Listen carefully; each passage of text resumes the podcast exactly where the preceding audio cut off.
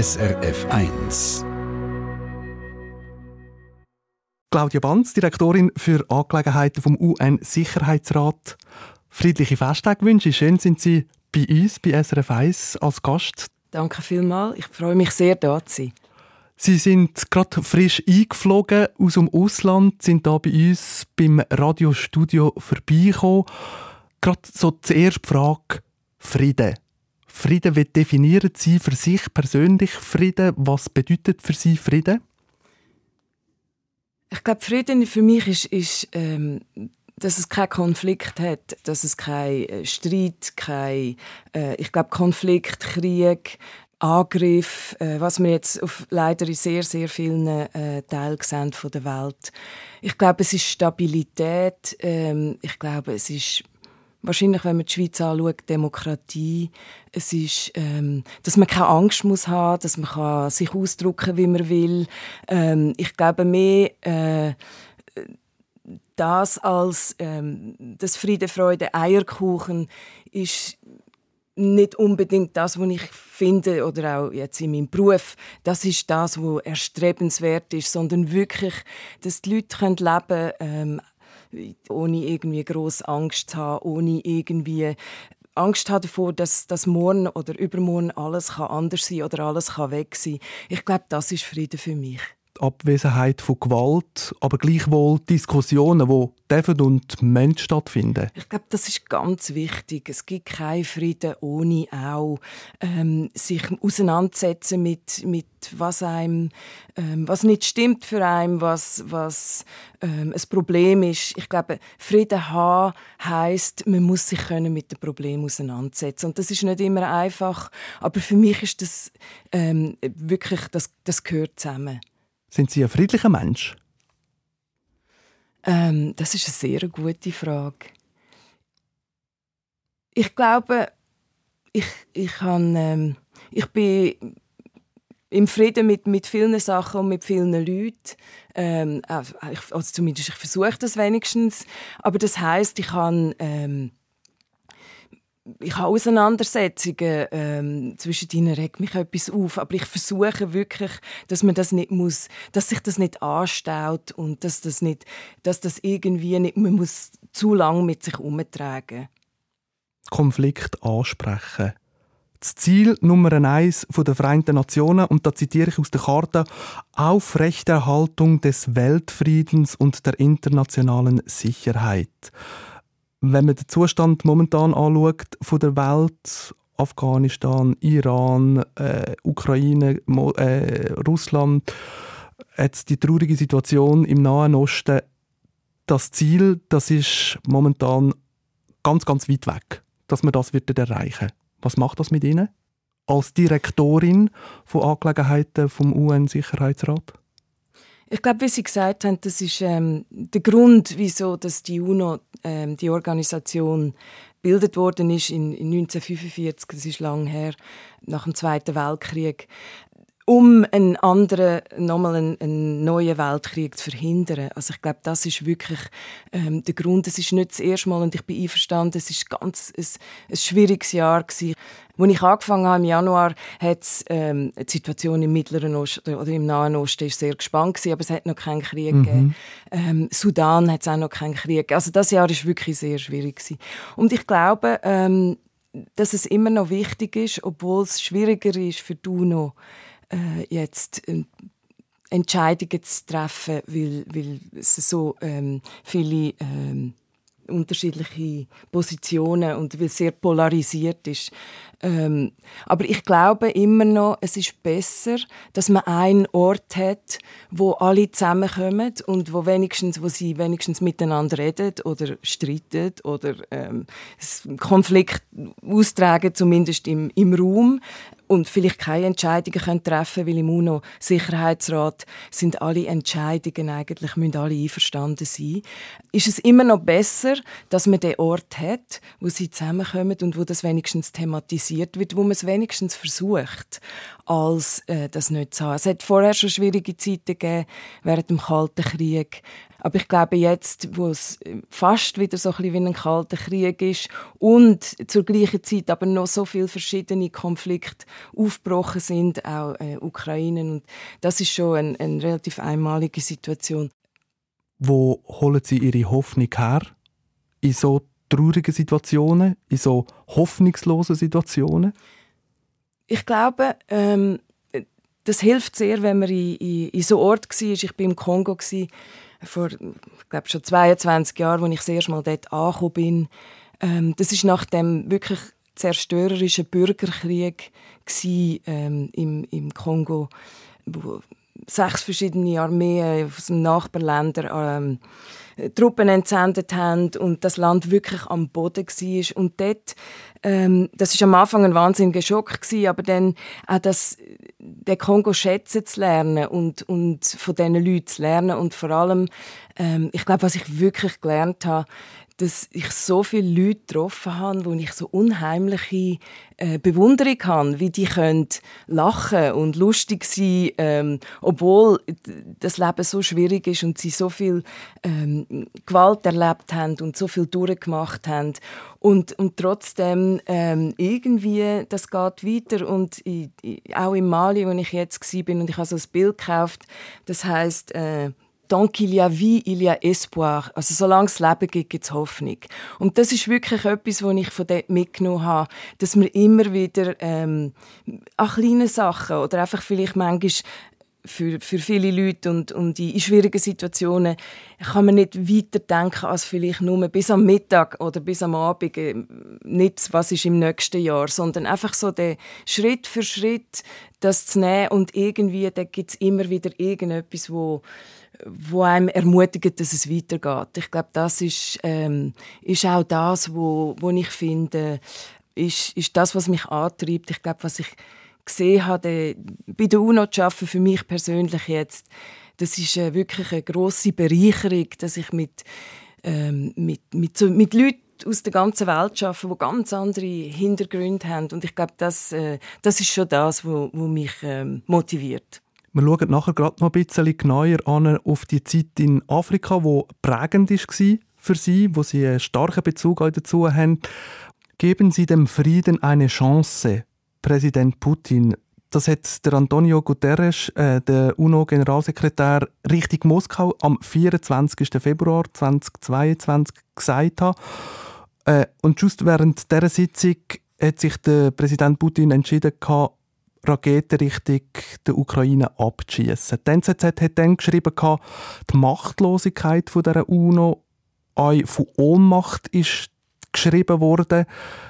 Das Gefühl der Ohnmacht, kennen Sie das?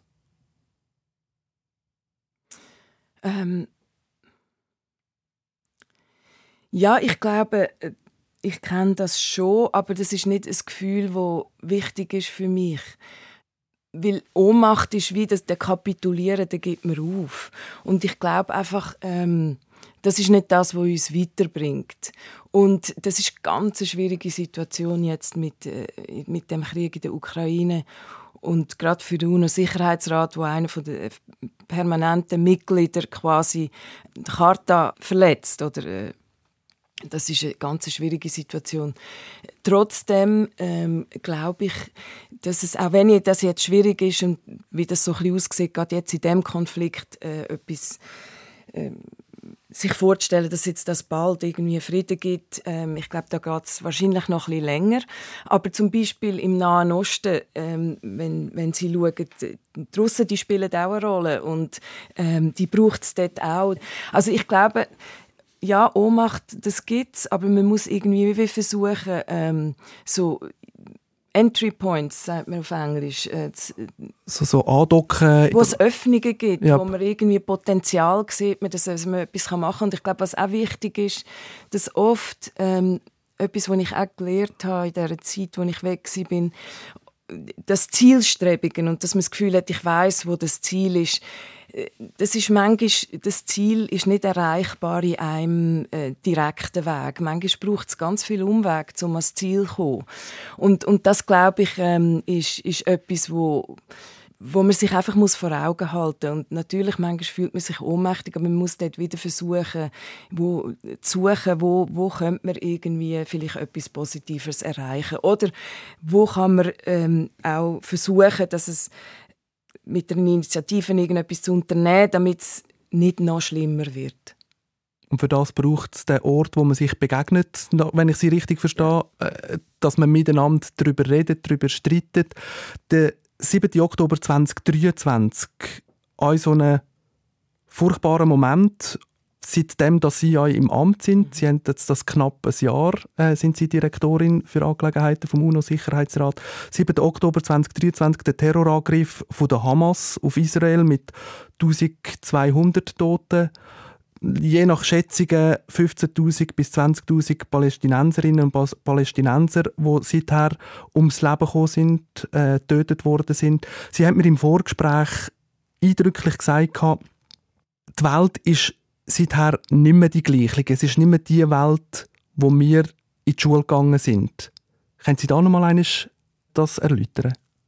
Ja, ich glaube, mit der, also das hat angefangen mit dem ich glaube, mit dem Krieg in der Ukraine ähm, kann ich mich erinnern, ich bin in Mali und hatte einen Fernseher in meinem Büro und ich bin Historikerin, ich habe Geschichte studiert und ich, ich, ich kenne die Bilder vom, vom Zweiten Weltkrieg und wie das aussieht, wenn man mit so einem Panzer irgendwie Grenzen überfährt. Das ist wirklich etwas gewesen, wo ich denke, das weiß ich noch, dass ich denke, das hätte ich nie gedacht, dass ich das sehe in meinem Leben ähm, live quasi, dass mhm. das passiert.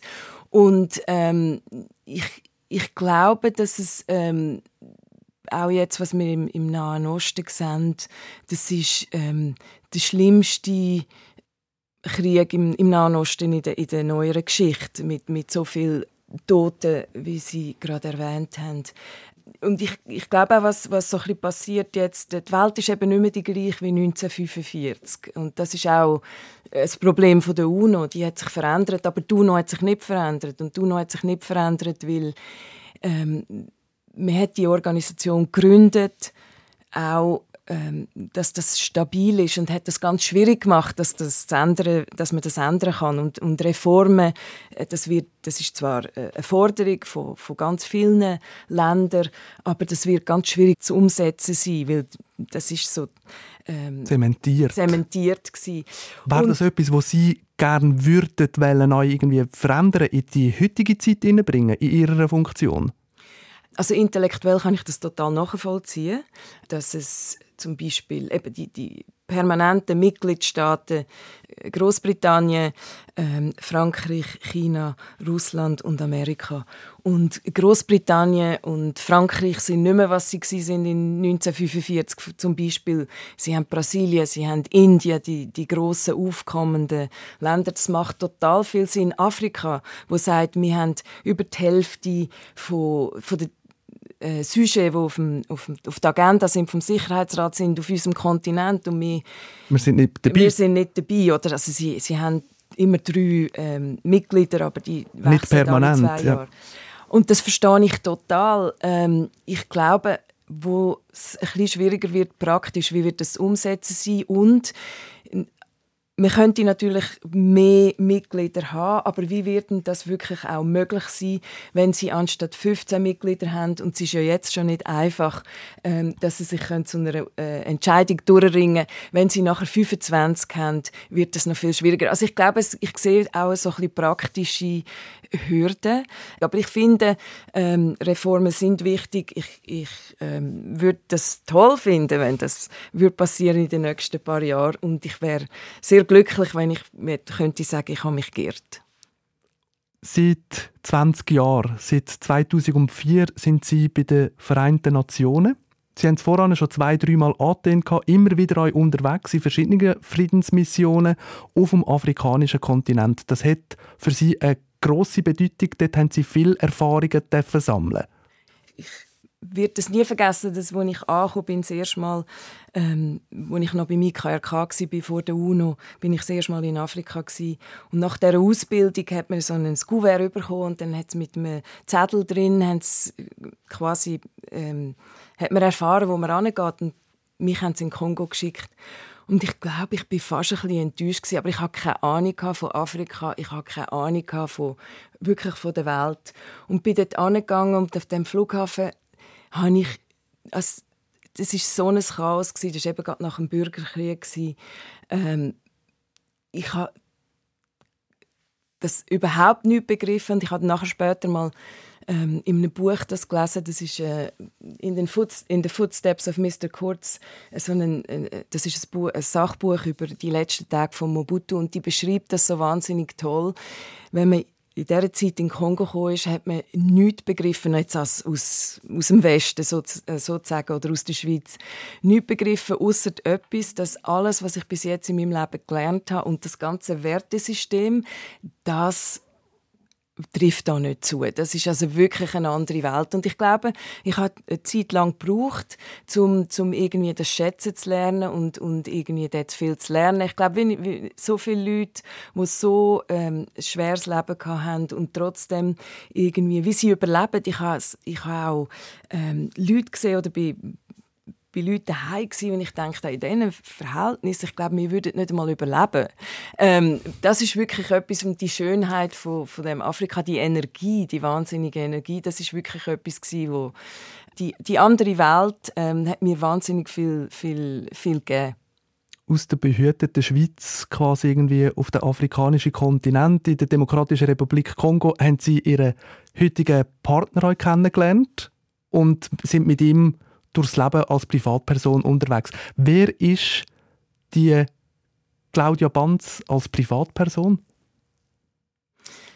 ich bin nie wirklich jemand gewesen, der genau gewusst hat, wo jetzt ich, ich bin nie jemand gewesen, der studiert hat und dann gefunden hat, ich werde mal bei der UNO arbeiten. Ich bin ähm, und heute sind Sie Direktorin. Ja. Bitte schön vom wichtigsten UNO-Gremium, was es gibt. Ich glaube, es ist einfach so. Ich bin ähm, verschieden, was ich gemacht habe, hat mir ähm, Freude gemacht. Ähm, ich, bin, ich bin auch Journalistin gewesen. Ich bin sehr gerne Journalistin gewesen. Ähm, das ist auch schon lange her und ich habe wirklich gedacht, ja, ich muss jetzt mal, ich müsste mal ein bisschen ins Ausland und ich habe gedacht, ich komme nach zwei Jahren wieder und das ist aber schon 22 Jahre her. Ich glaube, ähm, ich bin jemand, wo gern, ähm, wo interessiert ist und ich habe gerne intensive Sachen. Ich habe gern, ich habe immer gern geschafft. Ähm, ich finde es totales Privileg, dass ich einen Beruf habe, wo, wo dann quasi nicht so, das nicht so genau trennt ist, das ist jetzt Freizeit und das ist jetzt der Beruf. Weil das wird irgendwie wie zu, zum, zum Leben, gerade vor allem, wenn, wenn sie dann irgendwie in Afrika, ich bin auch in, in Südostasien, in, in Timor mal gewesen, ähm, zweieinhalb Jahre, wenn das so ein bisschen, so ein bisschen eins wird, äh, ich glaube, Reisen ist immer wichtig im Sinne von, dass mich die Welt interessiert, dass mich Geschichten interessieren, ähm, dass mich Politik interessiert, äh, dass mich andere Zusammenhänge und, und Leute äh, interessiert. Ich glaube, das ist so, ähm, das ist etwas, was mich sehr ähm, verbindet, halt auch mit, wo ich im Beruf viel kann leben, was ich eigentlich auch in meinem, als Privatperson gerne habe und was mir Spaß macht. 1969 geboren im Kanton Solothurn als zweite von drei Schwestern in einer Unternehmerfamilie. Hat das so ein eine Rolle gespielt? Eine Familie, die dann auch schon irgendwie unterwegs war? Ja, ich glaube, das ist sehr wichtig. Ich bin, ähm, ich bin aufgewachsen in, im Kanton Zug in Hüneberg und Hüneberg in den 70er und 80er Jahren ist, glaube wirklich, ist nicht wahnsinnig ähm, wie soll ich sagen, vielfältig sein, äh, gesellschaftlich. Äh, ich sage manchmal, wenn man in Hüneberg aufgewachsen ist, glaube, hat man so ein das Gefühl gehabt, es sind alle Menschen Schweizer und haben ein Einfamilienhaus. Und da gibt es noch ein paar Abwärter und die sind Italiener gewesen. Aber das ist natürlich übertrieben. Aber ich glaube, meine Familie ist wahnsinnig weltoffen immer gewesen. Also schon meine Großeltern auf beiden Seiten äh, gereist. Auf der einen Seite, die sind schon in den 60er Jahren, 70er Jahren in ähm, Indien und in Peru und die anderen Großeltern ähm, in der Schweiz viel gereist und, und meine Eltern, mein Vater hat im Ausland geschafft. Also ich glaube, das ist immer der Meine Schwestern haben beide ein Auslandjahr gemacht. Ähm, ich glaube, das ist wirklich etwas, was in unserer Familie immer da war, sich interessieren für andere Sachen, für anderes Essen, für etwas probieren, offen sein. Ja, ich glaube, das hat mich wahnsinnig geprägt. Sie sind in Hüneberg in die Sek gegangen und dass Sie sind studieren, das ist Ihrem Vater zu verdanken. Sie haben es voran angedenkt, Sie sind nicht die zielstrebigste ja. als Jugendliche. Wie ist es dazu gekommen, dass Sie dann gleichwohl sind studieren? Ja, ich glaube, ich bin, ähm, ich, ich wollte Lehrerin werden. Ich, ich bin in der Schule ich glaube, ich bin gerne in der Schule und das ist irgendwie meine Welt damals. Und ähm, hat dann in das Lehrerseminar gehen, damals und mein Vater hat gesagt, es kommt überhaupt nicht in Frage. Und ich habe es so schlimm gefunden, dass jetzt, äh, ich nicht in das Lehrerseminar gehen Und ich bin ihm so dankbar. und ich bin dann ins Gymnasium als Kantin zugegangen und habe das Übergangsjahr gemacht. Und das war hart. Gewesen. Ich musste das Latein nachlernen. Und ähm, das ist dann eine Zeit gegangen, bis mir dann dort auch gefallen hat. Aber ich habe dann gleich nicht so genau gewusst, was ich dann nachher machen soll. Aber ich habe dann Geschichte studiert und dann irgendwann mal angefangen zu schreiben im, im Lokalblatt und ähm, bin dann Journalistin geworden und eben später dann zum IKRK und dann jetzt bei der UNO und immer noch, ich bin meinem Vater, meinen Eltern äh, so dankbar, dass er mich dort nicht hat ins Lehrerinnen-Seminar gehen was ist denn so falsch mit Lehrerin sein? Nein, ich glaube, es ist nicht mit dem, es hat nichts zu tun mit dem Lehrerinnen-Seminar, aber einfach irgendwie wählen, dass ich die Möglichkeiten hätte. Und ich glaube, bei der UNO ohne Studium hätte ich den Job nie, also da muss man ein Studium haben. Und ich glaube einfach, das ist so ein bisschen das gewesen. Mach das Studium und nachher kannst du immer noch Lehrerin werden. So die, wie die, die Möglichkeiten offen lassen. Und ich glaube, das ist ähm, äh, sehr weitsichtig gewesen, wie er wahrscheinlich mich gesehen hat damals, etwas in mir gesehen hat, was ich wahrscheinlich noch nicht so gesehen habe. Ähm, dass wirklich das wichtig ist für mich, dass ich die Möglichkeiten wird haben. Ihre Eltern sind beide noch am Leben der Dank wird Ihr Vater wahrscheinlich jetzt über SRF 1 hören. Das ist Claudia Banz bei uns als Gast auf SRF 1. Das Zielstrebige oder eben das nicht so Zielstrebige, wo Sie voran noch erwähnt haben, aber Sie sind Journalistin geworden. Sie haben viele Interviews geführt, Sie haben viel einfach auch Fragen gestellt. Heute sind Sie die, die Antworten muss liefern. Wie ist der Wechsel quasi gegangen von der, wo Fragen stellt, zu der, wo Antworten muss liefern? Ja, das ist eine große Umstellung ähm, das kann ich mich also auch noch erinnern, wo ich ähm, mich bei MKRK beworben habe. Dann hat es äh, dort so ein ähm, ziemlich ausführliches Bewer Bewerbungsgespräch gegeben und, und so verschiedene Tests. Und ich habe dort wie realisiert, dass ich das ist überhaupt nicht gut gegangen, der, der erste äh, Schritt oder der erste Test, weil ich bin mich das nicht gewöhnt war. Ähm, und, und das, ähm, das ist etwas was ich dann haben müssen lernen oder gelernt habe, was ich aber auch finde, ist etwas, was mir sehr zusagt. Vorher als Journalistin ist, ist jeder, am Anfang beim Tagesanzeiger jeden Tag eine andere Geschichte und dann in der Sonntagszeitung jede Woche. Ähm, was ja auch faszinierend ist, dass man immer wieder in neue Welten eintauchen kann und neue Leute kennenlernen und ähm, es ist abwechslungsreich und das hat mir sehr gut gefallen. Und dass ich aber wie gefunden habe, ähm, jetzt gerade bei der UNO, sich mit etwas länger auseinandersetzen. Also zum Beispiel, ich, war ich bin fünf Jahre im Kongo ähm, wirklich der Konflikt, die Geschichte, die Leute, ähm, dort eine Spezialistin sein über ein gewisses Themengebiet, habe ich schon auch gefunden, das hat etwas wahnsinnig befriedigendes und interessantes und so die Schichten, wo dann da vorkommen, wo man irgendwie keine Zeit hat im Journalismus, ähm, das ist etwas, was mir sehr gefällt in dieser Arbeit, ähm, die ich jetzt mache. Und dass ich auch denke, dort oft, ähm, ich sehe viele Parallelen in dem auch. Dass es, äh, was ich jetzt mache. Und ich glaube, dass es, ähm, obwohl nicht so zielstrebig, ich einfach nicht gewusst, wo genau ähm, ich würde etwas finden, wo mir extrem zuspricht oder zusagt. Aber ich glaube, wenn man so zurückschaut, hat es schon eine gewisse Logik und einen gewissen roten Faden in dem, was ich gemacht habe. Vermissen Sie es ein bisschen? Nein. Äh, äh, ich finde, also das ist natürlich auch das, ähm, wo ich Journalistin war, das war in den 90er Jahren, das war ganz eine andere mhm. Zeit und ich glaube, es ist so viel härter geworden und so viel schneller und so viel, was ich schon immer noch denke, ähm, ich würde immer noch, also das würde ich nicht ausschließen, mal wieder zu schreiben, mal wieder oder vielleicht mal ein Buchprojekt zu machen oder, aber das kann man ja auch ohne, dass man ähm, Journalismus. Journalismus ist. Währenddem das Gespräch jetzt am Radio läuft, sind Sie im Engadin. Der Bezug zu der Schweiz, den haben Sie wenn nie verloren. Auch wenn Sie irgendwie die ganze Zeit irgendwie in der ganzen Welt umgereist sind. Nein, die Schweiz ist, ist wirklich ähm, das ist mein Zuhause. Also, ich bin immer wieder zurückgekommen und immer gern zurückgekommen.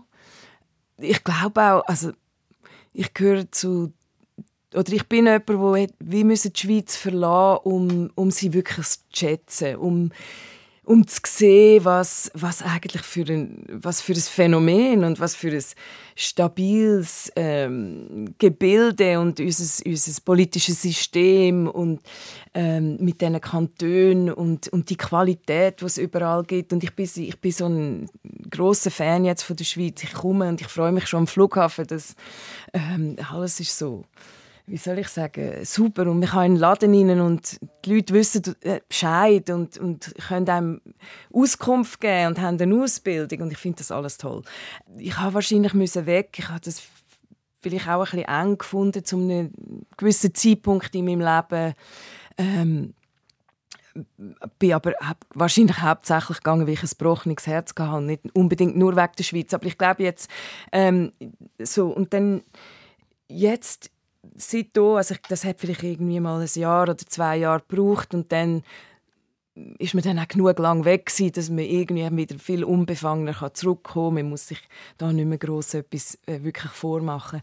Ja, und, und seitdem muss ich sagen, ähm, ich komme immer, ich komme, ich komme gern. Das ist für mich ganz klar, dass das ist, das ist mein Zuhause. Ich habe doch auch schon elf Jahre lebe ich in New York oder so. Und ähm, ich habe New York sehr gern und das ist eine tolle Stadt. Aber wenn mich jemand fragt, bist du ein New Yorker? Ich, nein, ich glaube nicht. Also ich, ich lebe dort und ich lebe gerne dort, aber ich bin, ich bin Schweizerin. immer noch. und ähm, ja, darum, ich komme, ich komme wahnsinnig gerne heim. Ich komme sehr gerne heim an Weihnachten. Ich freue mich wahnsinnig, da zu sein. Die Eltern sind äh, vor Ort in dem Engadin, wo sie jetzt äh, Weihnachten feiern. Ihre beiden Schwestern, Götti-Mädchen und noch eine andere Nichte. Meine, äh, yes, also meine, meine Eltern, meine ähm, Schwestern, ähm, mein Schwager, meine beiden Neffen und der Patrick, mein Mann. Das ist so die Kernfamilie, wo, ähm, wo wir eigentlich immer, ausser, mit wenigen Ausnahmen, ähm, schauen, dass wir zusammen sein können an Weihnachten ein Wunsch, wo Sie für Weihnachten könnten sich wünschen, erfüllen, auf der persönlichen oder auf der beruflichen Ebene? Ich hoffe wirklich, dass es, ähm, es also das nächste Jahr ein bisschen friedlicher wird als, als das Jahr. Ähm, Im Sinn vom, vom, vom Weltfrieden. Ich danke Ihnen vielmals für das Gespräch, Claudia Banz. Merci, sind Sie da bei SRF 1. Danke vielmals, dass ich da sein Eine Sendung von SRF1. Mehr Informationen und Podcasts auf srf1.ch.